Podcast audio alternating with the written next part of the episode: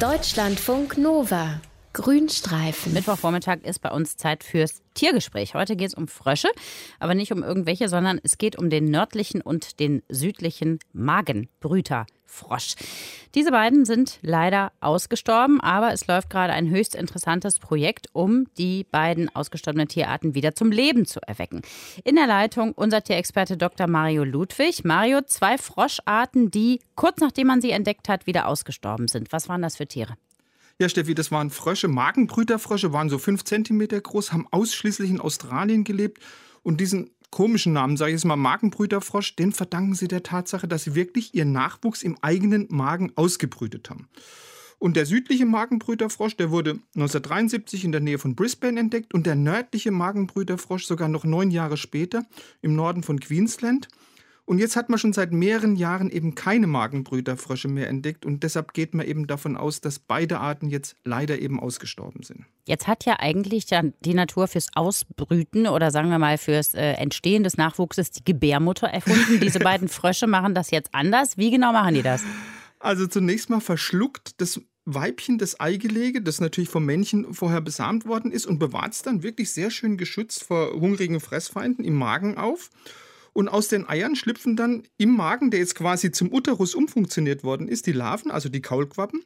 Das Weibchen kann natürlich in dieser Zeit, klar, kann die keine Nahrung zu sich nehmen und um zu verhindern, dass sie von den Magensäften verdaut werden, da produzieren die Larven im Magen von der Mutter, die Kaulquappen, ein Hormon namens Prostaglandin E2, weil das hemmt sehr schön die Produktion von der Magensäure. Es hört sich irgendwie gleichzeitig praktisch und unpraktisch an, muss ich sagen, was ich bis jetzt gehört habe. Wie viele Kaulquappen sind denn da so im Magen der Mutter? Eine Menge. Also in der Regel sind es zwischen 20 und 25 äh, Kaulquappen. Die entwickeln sich dann innerhalb von zwei Monaten zu kleinen Fröschen.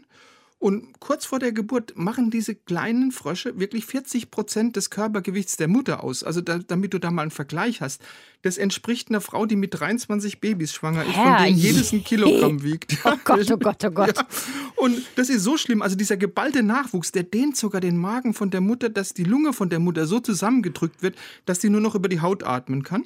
Und diese fertigen jungen Frösche, die schlüpfen dann, nachdem sie eben einen kurzen Marsch durch die Speiseröhre gemacht haben, aus dem Maul der Mutter raus und ab und zu spuckt die Mutter dann auch diese jungen Frösche in hohem Bogen raus. Kann es sein, dass die Natur einfach gesagt hat, das war ein Fehler, das war äh, Quatsch, sowas zu erfinden? Oder kennt man den Grund, warum die Magenbrüterfrösche so schnell wieder ausgestorben also, sind? Also wahrscheinlich war diese seltsame Brutpflege gar nicht mal für das Aussterben verantwortlich, sondern das war sehr wahrscheinlich eine Pilzkrankheit.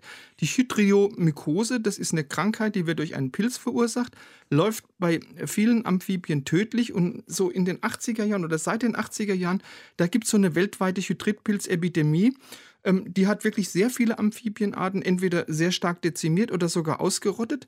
Aber seit 2013 gibt es jetzt einen Versuch, zumindest eine von diesen ausgestorbenen Markenbrüterfroscharten wieder auferstehen zu lassen. Das hört sich sehr interessant an. Erklär uns das bitte mal genauer. Also das waren äh, Wissenschaftler von der University of New South Wales und die haben das sogenannte Lazarus-Projekt gemacht. Da versucht man also den südlichen Magenbrüterfrosch wiederzubeleben. Dieser Name Lazarus-Projekt, der bezieht sich natürlich auf die Geschichte aus der Bibel. Da hat ja Jesus einst den äh, äh verstorbenen und begrabenen Lazarus wieder von den Toten auferweckt. Mhm. Und da hat man also zum, die hat man geklont und da haben die, also die Forscher haben so eingefrorene Magenbrüterfrösche genutzt. Die hat man eher zufällig in einem Labor in Adelaide gefunden. Und weil die sehr schnell eingefroren worden sind, haben die noch über eine intakte DNA verfügt. Ja, und jetzt hat man also die Zellkerne aus den Gewebezellen dieser wirklich tiefgefrorenen Magenbrüterfrosche, die hat man dann in die Eizellen von einer noch verwandten existierenden Froschart eingeschleust. Die Eizellen hat man natürlich vorher entkernt.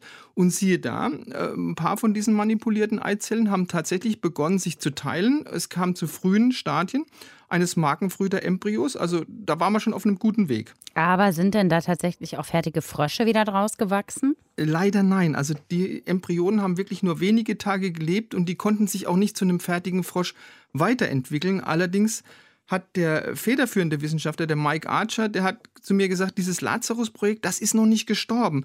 Also wir glauben an diese Methode, wir vermuten aber eher so einen technischen Fehler, also zum Beispiel, wenn man die Eizelle entkernt. Und die Wissenschaftler sind relativ zuversichtlich, dass die also zumindest sagen wir mal mittelfristig einen wieder auferstandenen Magenbrüterfrosch vorzeigen können. Also die Wissenschaftler bleiben da schon am Ball. Ich fände es super, wenn man sie wiederbeleben könnte, denn sie sind faszinierende Tiere, die Magenbrüterfrösche, die praktisch im Magen ihren Nachwuchs ausbrüten und dann sozusagen hochwürgen.